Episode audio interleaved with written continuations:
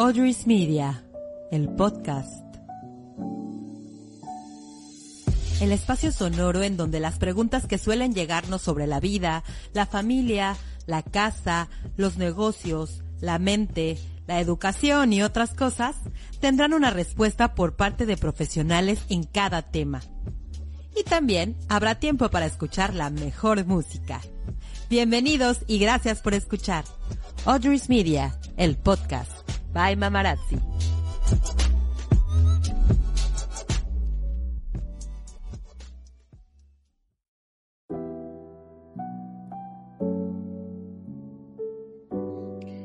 Bienvenidos a este sexto episodio de Audrey's Media by Mamarazzi. Yo soy Audrey Arronis. ¿Cómo están? Soy comunicóloga, social media manager, podcaster y además de todo también soy mamá. La semana pasada también se enteraron que soy docente, los que no se habían enterado, porque platicamos con varios maestros acerca de pues cómo nos sentimos con las clases online, los comentarios de los padres y toda esta modalidad que a la de fuerzas tuvimos que pues que adquirir. Pues bueno, hoy es el turno de hablarles a los padres, un poquito a los padres, que también nos las estamos viendo difíciles con estas clases online. Creo que todos los padres necesitamos, nos urge orientación para darnos herramientas, porque las clases online son padrísimas para niveles como licenciatura o maestría, con cursos diseñados totalmente para estos efectos. Pero yo creo que para los niños más pequeños está muy complicado. Y más si tomamos en cuenta que los maestros realmente no fuimos capacitados para esa modalidad, sino que es algo que tuvimos que adquirir eh, en, en, pues en urgencia, ¿no? Por eso el día de hoy es que tengo una experta en educación, una amiga que ya ha estado con nosotros varias veces desde Mamarazzi Radio y que siempre nos habla de cosas increíbles y nos da muy buenos consejos sobre la educación de nuestros hijos. Ella es Itzel Moncada. ¿Cómo estás, Itzel? Hola Audrey, bien, ¿y tú? Gracias por invitarme. No, gracias a ti por pues regalarnos unos minutos de tu tiempo para pues para darnos por aquí algunos consejitos a los papás que como tú sabes nos estamos volviendo locas con la educación en casa y también con el confinamiento, ¿no? Porque los hijos están acostumbrados a hacer mil actividades, algunos de ellos, y ahorita pues está complicado, ¿no? Sí, Sí, ahorita está súper difícil porque de pronto de un día para otro empezó escuela en casa, oficina en casa, mascotas en casa, este, actividades en línea y además la cosecha de trastes porque están nunca, nunca se acaba. Sí, la cosa, oye, qué buena, hay que hacer una cancioncita. Sí, y precisamente por eso, Itzel, me gustaría que me hablaras de tu experiencia con esta nueva modalidad, porque tú tienes dos hijos, uno de ellos ya va a la escuela. Entonces, háblame primero como mamá, ¿cuál es tu experiencia? Bueno, mira, como mamá, primero te puedo decir que eh, el, la montaña rusa emocional es inevitable. ¿No? O sea, nos subieron, nos pusieron en el carrito, pero aparte el carrito no traía cinturones de seguridad, entonces subí, bajé, entré, salí, ¿no? Porque aparte, claro, de pronto como mamá empiezas a entrar en, muchas ansiedades eh, de la responsabilidad. O sea, sucede que tú tienes como mamá, como mujer, como profesionista, tus espacios privados que dejaron de existir. Cierto. Dejaron de existir y están invadidos por tu esposo, tu familia, tus hijos, el quehacer de la casa, o sea, y todo lo demás que tú tienes que hacer. Entonces, yo, ¿cómo lo he vivido este, ahora? La verdad es que también he entrado en un conflicto importante porque, bueno, yo sí, yo sí soy, este, en, la educación creo que debe estar en contra de las pantallas, que, el efecto, que las pantallas hacen el efecto contrario al, aprendizaje, ¿no? En los niños, pero creo que si les encontramos la vuelta de tuerca, lo vamos a lograr muy bien, ¿no? Y, pues sí, eh, con mi hijo estando en la escuela es lo que nos ha pasado es que de pronto tenemos que estar todos conectados.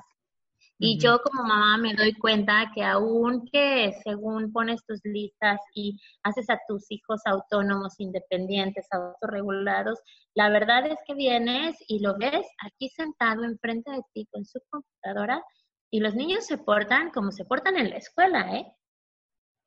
O sea, ellos, ellos no se van a portar diferente frente a la computadora. Y entonces, claro que sí, ahí entras como mamá Y yo, que además soy profesionista, en, especialista en esto, y dices, chanfle, ¿no? sí. Porque de pronto los ves y ves que el mamá, mamá, mamá, mamá, mamá, ay, mamá, mira, me pegó, ay, mamá, mi agua, ay, mamá, mamá, tengo sed, oye, mamá, oye, mamá, mamá, mamá, ¿no? Y lo mismo, igualito, así como los estamos viendo en la pantalla, igualito lo hacen en la escuela. Seguro que están todo el rato, Miss, Miss, Miss, Miss, oye, Miss, Miss, Miss, ¿no? Y, y entonces, como que esta, enfrentar toda esta realidad tan súbita, sí te lleva a replantearte y a cuestionarte un montón de cosas y paradigmas y a decir, no, esto tiene que cambiar. Sí, sí, definitivo. Como platicaba en un principio, fíjate que grabamos, un podcast entre maestros. Nosotros todos somos maestros de, de nivel preparatoria y secundaria. Y decíamos precisamente eso, ¿no? Que cómo es chistoso que la personalidad que tiene un alumno online es muy similar a la que tiene en el aula.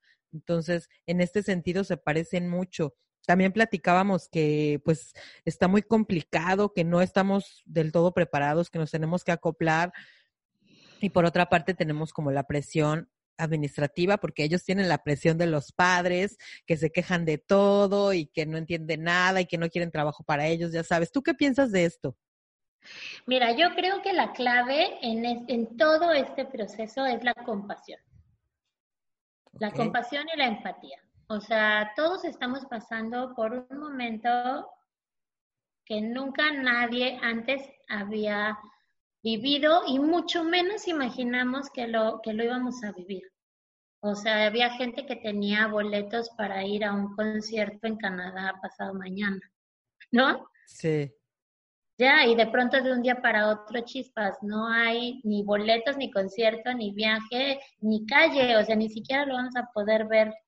Ni trabajo de este, pronto, ¿no? Para algunas personas. ¿no? O sea, para, para muchísimas personas, para, o sea, creo que este, este momento en particular revolucionó todo lo que conocíamos como normalidad. Todo. El trabajo, la escuela, la crianza, la familia, las relaciones de pareja, las relaciones laborales, las relaciones familiares. Eh, creo que así como algunas personas que trabajan en la industria de la, de la hospitalidad se quedaron sin empleo, hay personas que de pronto, por ejemplo, todos los entrenadores personales, este, y veo que son súper exitosos y que tuvieron un boom de empleo, ¿no? Eh, y también veo que los maestros particularmente, o sea, a mí la parte de las escuelas y las familias me parece que es una relación tan, tan delicada y tan sutil que todos tenemos que cuidar tanto porque tanto las escuelas como las familias están volcadas hacia la construcción y la formación de la siguiente generación, de esos seres humanos que además para los papás son nuestras obras maestras y eh, eh, nuestro orgullo y nuestro, nuestro, nuestro sueño, nuestras ilusiones, nuestro, sea, son nuestra vida y nuestro, y nuestro pensamiento y nuestro trabajo y nuestro, o sea, nuestros hijos son eso, son lo mejor que hemos hecho en nuestras vidas. Sí. Y para los maestros, sus niños son verdaderamente importantes, aunque hay muchos papás que no lo creen los maestros se vuelven los hermanos de crianza de estas familias. O sea, cuando entra una maestra o un maestro a clases y entre más pequeñito es el niño, más compromiso y responsabilidad tiene el docente, ¿no? Porque suple esa labor de los padres. Entonces, en este momento, creo que, que los papás se quejan mucho porque están muy agobiados están muy nerviosos. Y que los maestros también se quejan mucho porque están sobreexigidos. Sea, creo que no hay una sola profesión que haya tenido que reinventarse de una manera tan abrupta en tan poco tiempo como lo es la docencia. Todos los docentes de un día para otro les dijeron, ¿qué crees? Tu salón de clases, tus métodos, tus estrategias, tu voz, se acabó. Y todo el trabajo previo que habías hecho de tus planeaciones para darlas en clase, pues, ¿qué crees que lo tienes que volver a hacer? Pero ahora acoplarlo a, a online, ¿no? Sí, y además, claro, obviamente con todo el estrés, o sea, yo creo que las quejas de los papás vienen mucho por la parte del estrés y el agobio, porque hay una cosa que tenemos que reconocer. Como papás no estábamos acostumbrados a tener a nuestros querubines 24 horas al día. No, no todos. Y es agotador. La mayoría no. Sí, es la muy mayoría no. Y es agotador. Sí, y además de que es muy demandante, sabes también que se sumaron un montón de cosas. La falta de empleo, la, eh, el nerviosismo por no saber si voy a alcanzar a cubrir mis gastos y mis costos. Empezamos, todo el mundo empezó a pensar qué voy a hacer, cómo voy a hacer, y de pronto también todo el mundo dijo, pues todo digital. Y las redes pues colapsaron un poco. Sí. Luego, aunque quieras, no puedes. No, y de pronto todo el mundo, eh, no sé si te, si te pasa, Audrey, pero yo de pronto me paseo por las redes y veo tanta oferta, tanta oferta que, que de pronto me imagino que es como ir en medio de, de, Correo Mayor o de estas calles del centro, de un tianguis, ¿no? Y llévelo, llévelo. Sí, sí, hay saturación. sí, hay una saturación. Entonces, esta saturación es lo que está agotando tanto a los maestros como a los papás y por eso creo que la compasión y la empatía es la clave del éxito de este grupo. Y de todos, ¿no? Pero que, que yo como mamá me pueda poner en los zapatos de otra mamá, porque finalmente las maestras también son mamás. Sí, muchas. Y ellas también tienen a sus niños aquí en línea estudiando mientras ellas están dándole clases a otros niños. Así es. Entonces hay que ser sí empáticos. Sí hay que ser empáticos, hay que decir, a ver, sí. Yo no, y, y sobre todo, ¿sabes que Entrar en contacto con uno mismo. Y ser compasivo y decir, bueno, pues esto toca, ¿no? O sea, esto toca y ahorita toca llorar, y ahorita toca gritar, y ahorita toca que me voy a desquiciar, y ahorita toca que me voy a reír como loca, y ahorita toca que voy a abrazarte y a quererte y a decirte lo mucho que te quiero. O sea, todo eso es normal, ya puedo respirar. Claro, sí, por Dios, todo es normal y es sano. Sí, porque estás como de pronto sintiéndote culpable, primero porque no puedes estar todo el tiempo ahí, y luego te sientes culpable porque quisieras estar, pero no puedes. Ay, no, es horrible. Sí, es horrible, porque sabes que estamos muy acostumbrados a la culpa, muy, muy acostumbrados a, generar culpa, al deber ser. ¿Y qué crees? Lo, lo primero que nos plantea ahorita esta situación es que el deber ser dejó de existir. El deber ser dejó de existir. Buena frase. Pues es que, ¿qué? O sea, Sí, es que hay tantas cosas que te pueden llegar a agobiar dentro de tu casa. Como tú decías en un principio, no acaban los trastes. ¿Cómo era? La cosecha de trastes nunca se acaba. La cosecha de trastes nunca se acaba. Sí, no, y aparte, pues, no sé, quienes teníamos ayuda en casa probablemente no la estamos teniendo ahorita, que es mi caso, ¿verdad? Los niños también. Ayer mío también, ¿eh? No te preocupes, todas tenemos este. Sí, y bueno, entonces el confinamiento luego hace que los niños tengan ciertos comportamientos que para nosotros a veces son hasta inadmisibles, pero entonces no somos empáticos con lo que ellos están sintiendo. Ay, no, es todo un rollo, todo un rollo, Itzel. Tú como, digamos, quitándote, es, es difícil, pero quitándote un poco del papel de mamá y entrando en tu papel como consejera, ¿qué consejo, así como básico, nos podrías dar a los papás en general para, aparte de la compasión, pues como para poder entender todo esto que está pasando? Mira, unas cosas súper prácticas, o sea, ahorita lo que necesitamos son cosas sencillas y prácticas, que no nos generen ni más estrés mental, ni emocional, ni físico. Entonces, eh, primero, tenemos que hacer un horario. Hay que hacer un horario. Hay que tratar de mantener lo más que podamos el horario de normalidad. ¿Cuáles son las tres, los, los, las tres actividades que le van a dar una estructura a todo un día? Es las comidas, la hora, el ritmo de sueño y vigilia, ¿no? De, despertar y de dormir, las comidas y em, el momento de, trabajo-juego. Esas, tres, esas tres cosas las tenemos que tener como muy claras. Si nosotros dejamos que los niños se duerman a las 10 de la noche y luego a las 8 de la noche y luego se duerman desde las 6 de la tarde y luego a las 12 de la noche al día siguiente y luego se despiertan a las 5 de la mañana y luego a las 11 de la mañana, los niños van a entrar en un, en un eh, nivel de irritación insoportable porque van a perder el ritmo, ¿no? O sea, los niños cuando están demasiado irritables es por falta de ritmo. Lo que tenemos que cuidar son los ritmos vitales los de ellos y los nuestros. Entonces, tratar de despertarnos lo más temprano posible. Muchos de nosotros estamos trabajando en línea y tenemos un horario y entonces hay que cubrirlo, ¿no? Y eso nos ayuda. Saber que tienes que estar conectado, ¿no? Por ejemplo, ahora que, las escuelas también empezaron a decir, no, bueno, se van a conectar a las ocho y media de la noche, o digo, de la mañana. Ah, bueno, ya, ya todo el mundo dice, no, no, ya vete a dormir porque mañana tienes escuela y te tienes que conectar. Entonces ahí ya te, te das cuenta que el parámetro del horario te ayuda. Este, honrar el tiempo de comidas. Estamos todos trabajando en línea, en la computadora. Y entonces, bueno, pues ya estás aquí al lado de la cocina, al lado del comedor. Ahorita, ahorita voy. Ya, es que ya, oye, ya son las 3 de la tarde, ya vamos a comer. Nada más manda este mail, solo tengo que mandar este mail.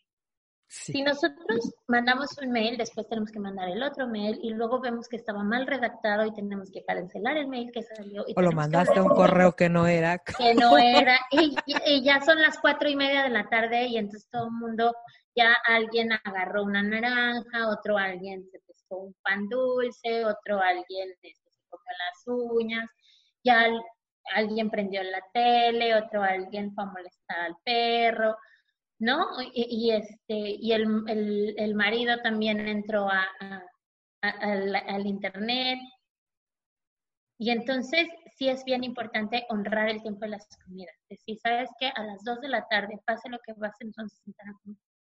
Okay. Y los mails pueden esperar, pueden esperar a la siguiente hora, porque vas a terminar a las 3. O sea, tampoco es que te vas a quedar a comer y luego a tomar café y toda la tarde hasta las 6 te vas a sentar, vas a comer y después de comer, bueno, se van a lavar los trastos, de todo lo que se tenga que hacer en la casa que estés acostumbrado.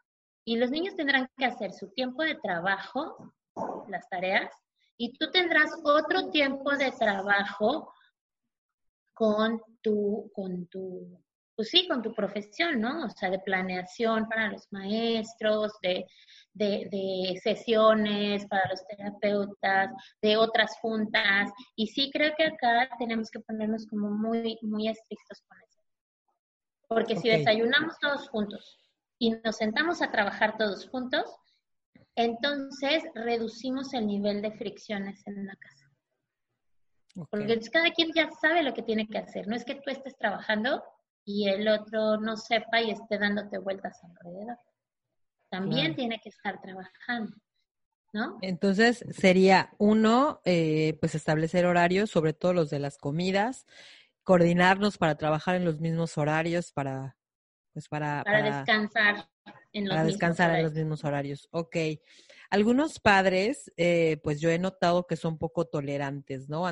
O sea, como que no entienden que sus hijos estén como portándose diferente, portándose mal por decirlo de alguna manera. ¿Qué podemos hacer para entender más a nuestros niños? Eh, bueno, mira, eh, por eso te decía al principio, la empatía es súper importante. Los adultos vamos a tener que hacer un trabajo importante con nosotros. Yo, para esos papás, lo que les invito es que piensen en ellos mismos cuando eran niños y se inviten a vivir con ellos. Y entonces cada vez que vayan a, que cada vez que su hijo haga algo que verdaderamente le, les irrite,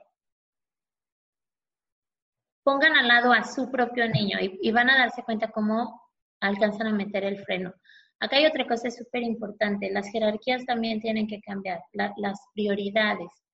¿Qué es lo que te importa y qué es lo que no te importa? Porque casi todos nos estamos desquiciando o tendemos a desquiciarnos por el trabajo escolar la gran mayoría de los niños no entiende porque está en su casa con sus juguetes y sus hermanos y sus mascotas y tiene que ir a la escuela, que además es bien aburrida porque es en línea y porque los maestros todavía no le agarran la onda y entonces todavía quieren dar la clase como si estuvieran parados enfrente del grupo. Y entonces sí es bien aburrida, pero no es, o sea, pero, pero todos estamos aprendiendo, ¿no? Y entonces, que tú llegues y estés aparte, dándote vueltas alrededor de tu hijo diciendo, siéntate, te está hablando la mía, contéstale, oye, por el micrófono, ¿no? Sí. O sea, híjole, ¿qué es lo que podemos hacer para entenderlos mejor? Obviamente, este, ponernos también un poco en su lugar. Digo, hay un montón de videos ahí ya. Me mandaron varios de todos los bloopers de todas las juntas, ¿eh? De Zoom. Hoy mándamelo, ha de estar bueno. El jefe, te lo voy a mandar, sí, de un jefe que está aquí todo muy trajeado, muy peinado, todo con su ventana. Y atrás, pues pasa su esposa, ¿no? Desnuda. Eh, y, ves la cara del cuate así de... Oh my God. O pues es que otro, en su casa. Claro, pero con los niños pasa lo mismo, ¿no? O sea, le ha pasado también a otros niños que los papás son los que se pasean en chones. O sea, acá la estamos pasando igual todos. Eso es lo que creo que tenemos que entender. Y los niños necesitan mucho movimiento. Cuando un niño empieza a ponerse demasiado irritable, es hora de moverse. Si tú ves que tu hijo se está poniendo muy mal, si puedes y tienes la posibilidad, una pelota de pilates es maravillosa en lugar de la silla. Y mientras está tomando su clase en línea, lo sientas en una pelota de pilates y entonces ya él se está moviendo y la pelota le va a dar la estimulación que necesita su cuerpo porque finalmente, sobre todo los niños más pequeños, están súper acostumbrados a que sí, están ocho horas adentro del salón, pero se paran, se sientan, van por agua, caminan por todo el salón, van al, baño. regresan, juegan en el con el amigo. Y cuando están trabajando en el salón sentaditos, voltean para un lado, voltean para el otro, le hablan al de la esquina, se paran, se sientan. Entonces, tienen mucho movimiento con, permanentemente. Entonces, una pelota de pilates funciona perfecto. Si no, amárrales los pies con un resorte. ¿no? ¿En serio? Si no puedes ir, sí, si no puedes ir a la mercería, porque pues están cerradas todas ahorita, consíguete un resorte, ¿no? De estos resortes. Ay, de pronto ya no se te escuchó, te congelaste.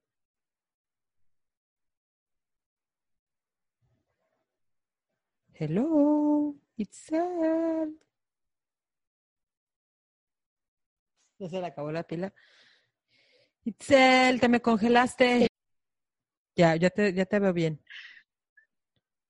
bien, ahí salió tu blooper, ¿viste? sí, ahí va otra vez. sí, a ver, ¿puedes repetir lo del resorte, porfa?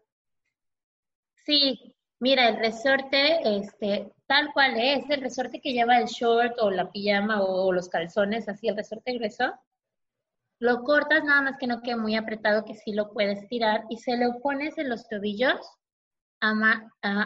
metido en las patas de la silla. Y entonces él se va a estar moviendo, va a estar pudiendo jalar el resorte y eso le va, le va a dar también cierto movimiento y circulación en las piernas, que es lo que los niños están buscando.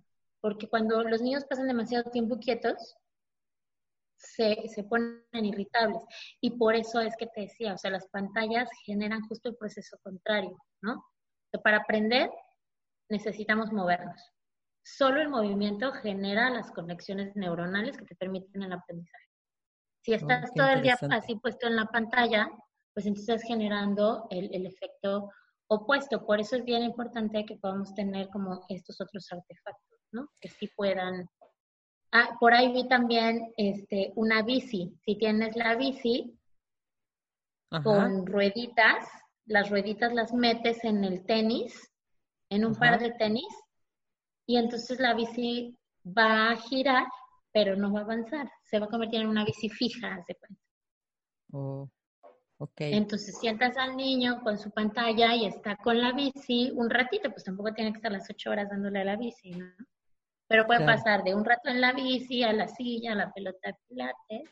Y sobre todo, pues sí darle estas pausas de 45 o de 40 por 10 o 15 de, de pausa. Por ahí escuchaba una estadística que decía que los niños pequeños, no sé, entre entre 5 y 8 años, solamente pueden estar atentos a una clase online alrededor de 10 minutos. ¿Es cierto esto? ¿Sabes algo de esto? Sí.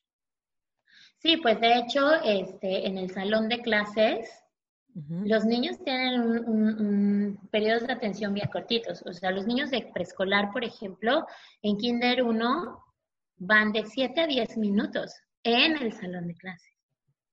Claro.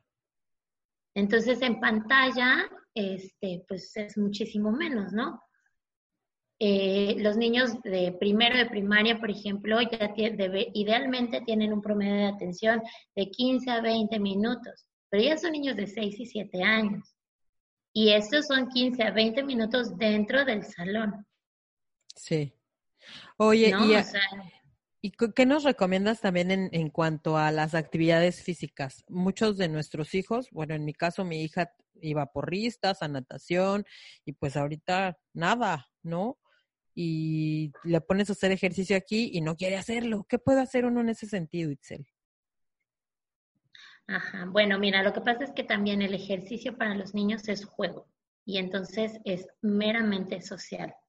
A lo mejor lo que puedes hacer es organizar una reunión por video con sus amigas y que bailen su coreografía, por ejemplo, ¿no? Que se miren y que practiquen sus coreografías de porras.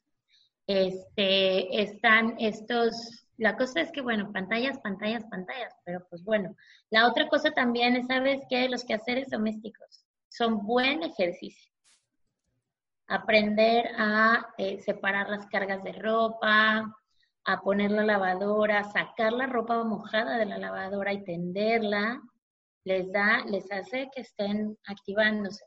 Este, pintar su cuarto, ayudarte a mover los muebles para redecorar la casa, este, todo o sea, mantenerlos activos físicamente, eh, con lo que sea, sin importar que sea ejercicio. Con, Sí, o sea, lo que pasa es que si puedes, si puedes y tienes la fortuna de de pronto poder salir así como media hora al aire, a caminar un poquito, a darle la vuelta a la cuadra, ¿no? Pues qué bueno, porque hay gente que no puede, hay otras personas que sí pueden más por la amplitud de los espacios, entonces, este, pero, pero sí, hacer qué hacer es bueno, es bien bueno, o sea, lavar los trastes, preparar galletas. O sea, por eso les decía, dentro de, las, de los horarios, por ejemplo, pueden poner, como están acostumbrados hacer actividades diferentes cada día, ¿no? Por ejemplo, tu hija que hace porras en natación, este, a lo mejor puede hacer eh,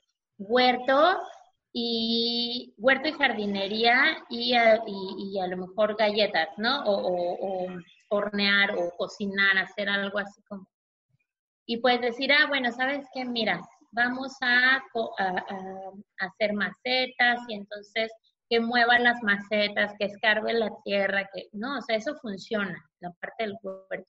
Y obviamente toda la, parte de, este, de, que sea útil, porque si es inútil la labor, si es nada más hazlo por hacerlo, entonces te ponen más resistentes todavía. Pero si tiene una misión especial, ¿no? O sea, si, si va... Como hacerlo sentir importante, ¿no? Sí, y, y, que, y que vale la pena, o sea, que el objetivo al que va a llegar vale la pena. A los niños les choca hacer las cosas solo porque sí. Ellos siempre tienen un objetivo. Aún en su juego, en su juego libre, siempre tienen un objetivo aunque pasen 40 horas ordenando la casa con la mansión y los muñequitos y los zapatos, ¿no? Este, para jugar a las muñecas. O pasen 20 minutos organizándose para poner las reglas de la que hoy va a tener las traes. toda esa organización lleva un objetivo final. No es solo porque sí, los niños hacen las cosas siempre con un objetivo final. Entonces nosotros tenemos que proponerles actividades que tengan un objetivo. Si van a hacer, eh, por ejemplo, una otra, otra cosa muy buena para mantener la calma entre todos es el frasco, el frasco de la calma y el agradecimiento, ¿no? Se puede tener un frasco lleno, lleno, el frasco del aburrimiento, ¿no? Lleno de cosas que hacer. Ok. Puedes tener un frasco vacío y en el frasco vacío lo que vas a hacer es llenarlo de cosas que agradecer. Okay. Y entonces, cada vez que esté muy irritable, sí, estás de malas, es que no puedo salir a jugar. Bueno, ahora dime una cosa buena que sí te esté pasando. Porque si, si no, los niños se enfocan nada más en lo que ellos desean. Yo quiero salir a jugar, yo estoy aburrido, a mí no me gusta, no quiero hacer la tarea. Y nos toca a nosotros hacerles como ese, esa vuelta para que entonces digan, ok, sí, estás aburrido. Acá está el frasco del aburrimiento, saca algo, ¿no? Y puede venir ahí ya. Para llenar el frasco del aburrimiento, por ejemplo, pueden hacer la lista entre todos. Ah, es lo que te iba a decir, que sería como padre hacerlo, pues que ellos mismos propongan, ¿no? Para que luego no digan, ay, eso está aburrido. Claro. No, ustedes lo ponen en cuatro categorías. Lo que yo deseo, ¿no? Pintarme las uñas, salir, o sea, bueno, lo que yo deseo o, quiero y puedo hacer, ¿no? Por mí mismo. Lo que puedo hacer con alguien más. Lo que puedo hacer para alguien más y lo que puedo hacer conmigo para ser mejor. Entonces, son esas cuatro categorías. Con esas categorías, ¿no? Entonces, ay, bueno, yo quiero pintarme en las uñas y quiero peinarme y quiero este, hacer ropa, ¿no? Y las jerarquizan, las escriben, las jerarquizan, las acomodan. Y de pronto si escriben una familia de cuatro, escriben cada quien sus 10 cosas que quiere o las más cosas que quiere en estas jerarquías, de pronto van a tener 150 propuestas de qué hacer cuando estamos aburridos, ¿no? Entonces, ahí está el. Y para el frasco del agradecimiento es poder enfocarte en algo que sí te esté pasando bueno. Y puede ser desde este, Ay, pues es que hoy, hoy gracias porque hoy fui feliz, porque hoy desayuné. Delicioso, ¿no? Porque hoy tengo zapatos.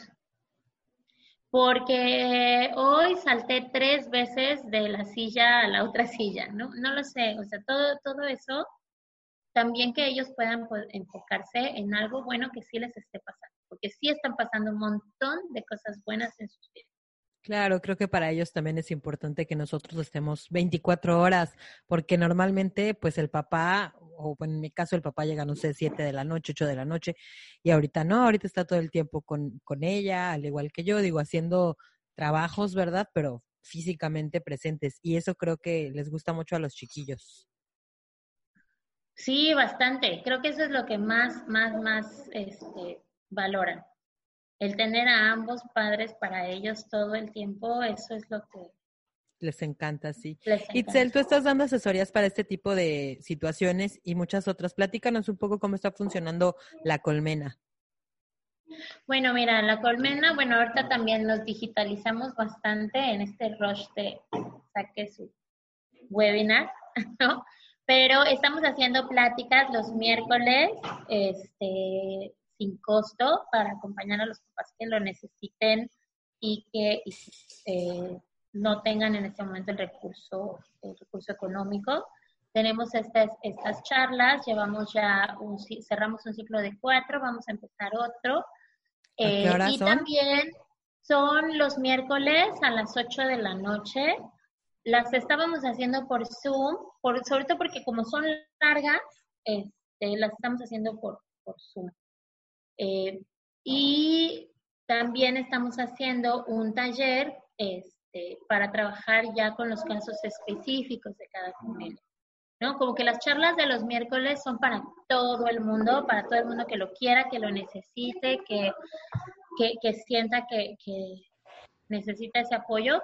son los miércoles a las 8 de la noche y el taller de papás que también tiene un costo súper, súper, súper, súper solidario, eh, que es un acompañamiento muy, mucho más individual para la construcción del el funcionamiento de cada familia. ¿no? De acuerdo ¿Cuándo empieza ese taller? ¿Son este individuales? O sea, ¿son por familia?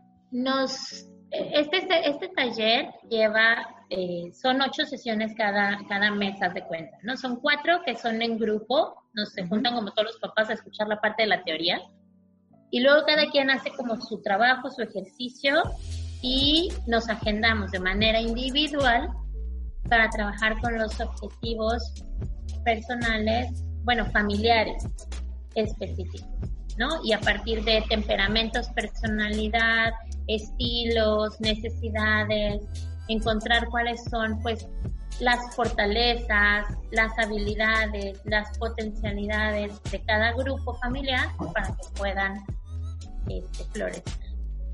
Ok, te seguimos en tus redes sociales como La Colmena, ¿cierto? ¿Estás en Facebook, en Instagram, en alguna otra? Estoy en Facebook y en Instagram ahorita, por ahí estaba sacando un canal de YouTube, pero estoy en el proceso. Este, y bueno, ese es el, son las redes del consultorio, que somos un equipo, y el mío personal, pues es Itzel Moncada, ¿no? Así me encuentran también en Facebook en y en Instagram, que está ahí como ya una parte más, pues, más personal. Y también estamos ahorita contando cuentos para los niños. Ay, qué padre. ¿Y eso dónde? Los lunes y los jueves, este, en la página que se llama Palabras para Abrazar. Está en Facebook, se cuentan en vivo, se conectan todos los lunes, jueves a las 7 de la noche y ahí vamos a contar, estamos contando cuentos, ya llevamos como unos seis cuentos. Ay, qué bonito. Voy a poner a Luna a verlos. Pues muchísimas gracias, Itzel. Gracias por siempre darnos buenos consejos a los papás y también a los maestros, por supuesto. Te agradezco mucho tu tiempo y pues espero verte pronto y escucharte pronto nuevamente aquí, ya más, ya en vivo, ya no en Zoom. Esperemos que pronto podamos hacerlo. Sí, seguro que sí, seguro que sí. No, muchas gracias a ti, Audrey, por considerarme. Pues ya sabes, siempre muy difícil. Perfecto, mil gracias Itzel, nos vemos pronto y te mando tu correo pendiente. Ándale, sí, por favor, ¿sale? Bueno. Muchas gracias. Cuídate muchísimo y gracias a todo el mundo que nos, que, nos escucha. Gracias por hacer el podcast porque te quedan muy bien. Ah. Gracias, qué linda. Ya quiero escuchar el tuyo muy pronto. Ándale, eso. eso. Perfecto, nos vemos. Muchas gracias, Itzel. Vale, cuídate mucho. Bye. Bye.